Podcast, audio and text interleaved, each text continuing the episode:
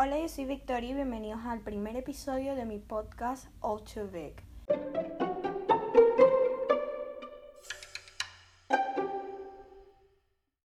He estado pensando mucho sobre qué tema debería usar para el primer episodio, porque creo que el primer episodio es el más importante de todos. Y es sano que haya elegido hablar sobre mi más grande miedo, que es el fracaso. De hecho, yo no soy una persona que le tenga mucho miedo a muchas cosas. Creo que además del fracaso le tengo miedo a las iguanas y a los espacios muy cerrados. Pero no llego al punto de ser claustrofóbica. Entonces me parece una buena idea hablar sobre el fracaso porque creo que es algo que todos sentimos en algún momento de nuestra vida. Y bueno, empecemos. El fracaso, según la Real Academia Española, se define como el resultado adverso de una empresa o un negocio, un suceso lastimoso, inapropiado y funesto, o la caída o ruina de algo con estrépito y rompimiento, que sucede sin haberlo pensado o sin estar esperándolo. Claramente esto es algo que hemos sentido alguna vez en nuestra vida. Y, y, luego hemos querido como tratar de evitar cosas que se parezcan por este miedo a volver a fracasar pero déjenme decirles algo que a mí nadie me dijo, y es que el fracaso significa que estás en el camino correcto. Vas en camino a lograr lo que sea que te estás eh, proponiendo lograr. Obviamente, si esto me lo hubieran dicho a mí un par de años atrás, me hubiera ahorrado un montón de llanto y todo lo que lloré cada vez que fracasaba algo en mi vida. Creo, y sobre todo en la adolescencia, ya para el final, cuando te empiezas a dar cuenta de que estás creciendo, de que estás entrando en una vida adulta, de que vas a tener que pagar X cosas, de que quizás tienes que empezar a trabajar, de que estás eligiendo una carrera a la que tienes que elegir correctamente porque es lo que va a dictar el resto de tu vida. Y de hecho tengo la creencia de que es la edad en la que nos graduamos del liceo, del colegio, del bachillerato es súper joven para tomar una decisión tan importante. Y entiendo completamente a las personas que se cambian de carrera hasta que encuentran una o hasta que capaz se dan cuenta de que estudiar no es lo de ellos. Porque es algo que te cambia la vida y, y sin duda alguna es algo que puede fracasar. Es cierto que es muy... Es cierto que a veces hablar es más fácil es cierto que a veces decir es más fácil que hacer y, y cuando escuchas a alguien decirte, ah, pero tienes que seguir adelante porque esto es solo el comienzo, te vas a caer mil veces, te tienes que levantar mil más. Y tú dices, sí, sí, sí, sí, pero por dentro estás llorando y llorando y llorando. Porque es difícil, es difícil recomponerte, volver a, a sentarte y, y darte cuenta de que, ok, no salió bien, lo vuelvo a intentar. Y tienes la duda en tu cabeza de, creo que no sé si quiero intentarlo, creo que es mejor evitarlo, creo que mejor no lo hago y no terminas haciéndolo. Entonces creo que el miedo al fracaso te lleva a muchísimos lugares que es preferible no llegar a esos lugares. Por eso, cambien ese chip, mi gente. Por ejemplo, para mí siempre fue difícil, por ejemplo, desde muy pequeña he tenido en claro lo que quiero hacer con mi vida. Y eso, en, en términos de carrera y trabajo, quiero ser periodista deportiva, ¿no? Obviamente, crecer en Venezuela y vivir en esta situación hace que te detengas por un segundo y digas, ok, ¿y si esto no sucede? ¿Y si no me convierto en periodista deportiva? En mi caso.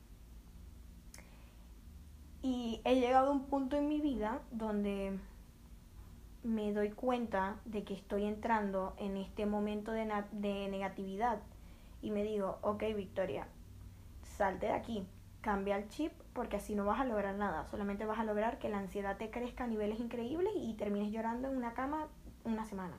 Pero antes no contaba con esta capacidad de corregirme a mí misma y sacarme de esos pozos vacíos llenos de oscuridad y caía en ellos y me daba la depresión y la lloradera y no dejaba de llorar. porque siempre he pensado que tengo sueños muy grandes y vivo en este país muy chico. y no es que no vayan a empezar con que, ay, Victoria odia Venezuela. No odio Venezuela, me gusta ser venezolana, me encanta todo, me encanta la cultura, todo. Pero creo que es difícil vivir en esta situación y no pensar, Dios, si viviera en otro lado, ¿qué no estuviera haciendo? quién sabe si viviera en otro lado me estuviera yendo peor, estuviera, no sé, quién sabe, ¿no? Entonces hay que aprender a, a balancear el estar en, un, en una situación en tu cabeza de, ok, esto es positivo, hablemos sobre esto, y luego estar en un lado de, ok, esto es negativo, detente. Nunca me, he puesto límites cuando se trata de mis sueños y nunca mis papás ni mi familia me ha puesto límites sobre ellos. Siempre me han dejado crecer, eh, expandir mis alas y volar y, y esto. Pero el miedo al fracaso viene con ese mismo, con esas mismas ganas de querer ser alguien. Siempre eh, me ha gustado pensar de que mi nombre va a ser recordado. Porque soy Leo y, y, mis, y bueno, hasta los astros influyen en mí, en eso de querer más, de querer grande, de soñar en grande. Porque si, no vas, si vas a soñar en pequeño, es mejor que no sueñes. Nadie te va a limitar tus sueños, entonces limit, sueña en grande, hermana. Y si fracasas, fracasan grande, hermana. Creo que es muy importante fracasar en algún momento, porque te das cuenta de que no, de que no eres invencible te das cuenta de que eres un ser humano que obviamente tiene propósitos en la vida, porque si no tienes propósito no eres nadie, y, y fracasar te lleva a un punto donde te das cuenta de que si quieres algo tienes que trabajar más fuerte que nadie. Si quieres algo tienes que poner tu mente, tu corazón, tu alma y todo lo que tengas en eso para lograrlo.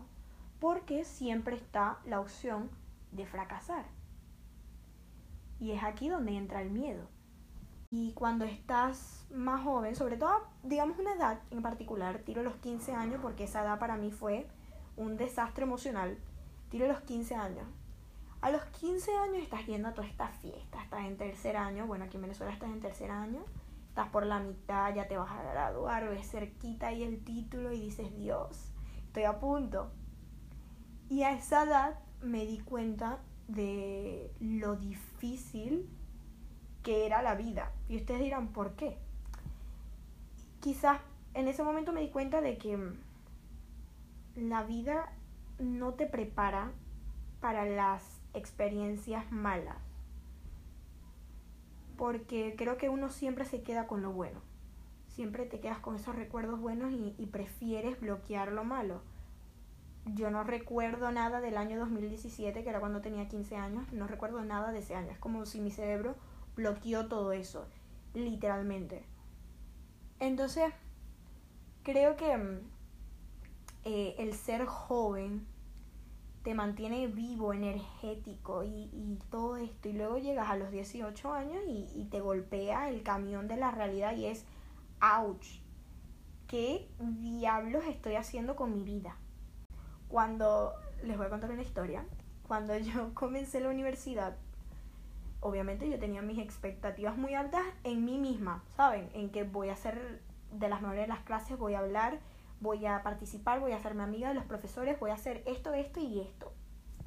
Cuando yo entré a mi salón y, y era la primera clase, y vi a todo el mundo con las mismas energías que yo, con ese mismo, esa misma mentalidad, fue como si a mí me estuvieran acuchillando 17 veces seguidas.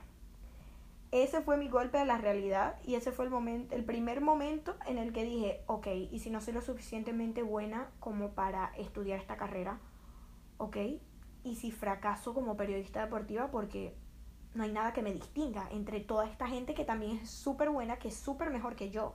Y luego me di cuenta de que no tenía que ser de esa manera, de que podría aprender de todas estas personas con las que voy a compartir cinco días a la semana, mitad de las horas del día. Y hice un gran grupo de amigos y si mis amigos están escuchando esto, que es lo más probable, los amo, ustedes saben quiénes son y gracias, de verdad, me motivaron en ese momento a ser una mejor persona y cada vez que los veo haciendo lo mejor, porque siempre hacen lo mejor, los amo, este, siempre me, me motiva a mí a ser mejor persona y creo que nos motivamos bastante como grupo, porque es, sí, o sea, hay algo que nos distingue del resto. Obviamente al principio, cuando no, no éramos amigos, el miedo al fracaso era lo único que yo tenía en la cabeza.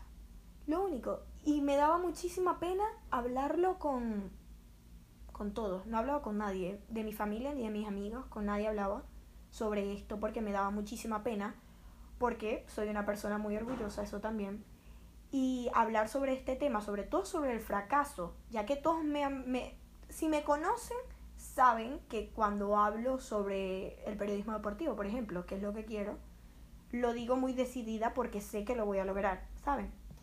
Pero en ese momento era como las dudas volando en mi cabeza y era, no, no podía, sinceramente no podía entender que, que quizás, no sé, o sea, no lo iba a lograr.